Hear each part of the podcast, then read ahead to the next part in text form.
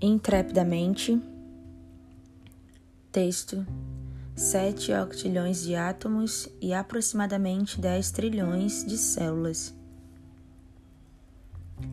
Na vida, a gente precisa aprender a desaprender algumas coisas para, enfim, aprender coisas novas, ampliar os horizontes, enxergar por outras vertentes, viver outras e novas histórias, encontrar outros amores, apreciar novas vistas viver de uma maneira diferente. Eu, por exemplo, preciso aprender a fechar portas. Eu simplesmente não sei como fechá-las.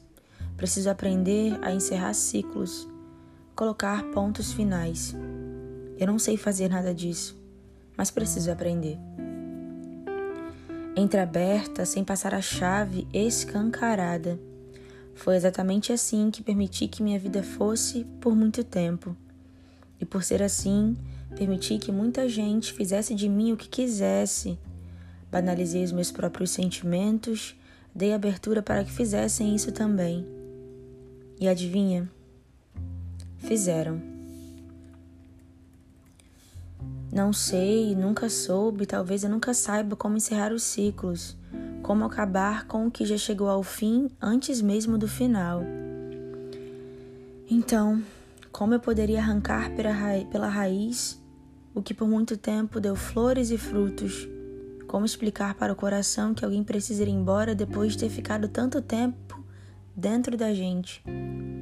Como encerrar os ciclos que ainda existem em cada sete octilhões de átomos e aproximadamente 10 trilhões de células do meu corpo que formam exatamente quem eu sou? Como fazer isso? Como fazer isso? A verdade é que os meus pontos finais sempre transmutam e viram vírgulas ou reticências. É um longo caminho, um processo. Desaprender para finalmente aprender. Eu quero aprender e eu preciso. É que o recomeço só tem possibilidade de acontecer depois que as portas são devidamente fechadas, os ciclos encerrados e quando colocamos pontos finais nos lugares e nas relações certas. Desejo apenas que cada célula do meu corpo aprenda a aceitar o fim das coisas e das pessoas. E principalmente que cada célula e átomo do meu corpo aprenda a entender e respeitar o fim de alguns amores.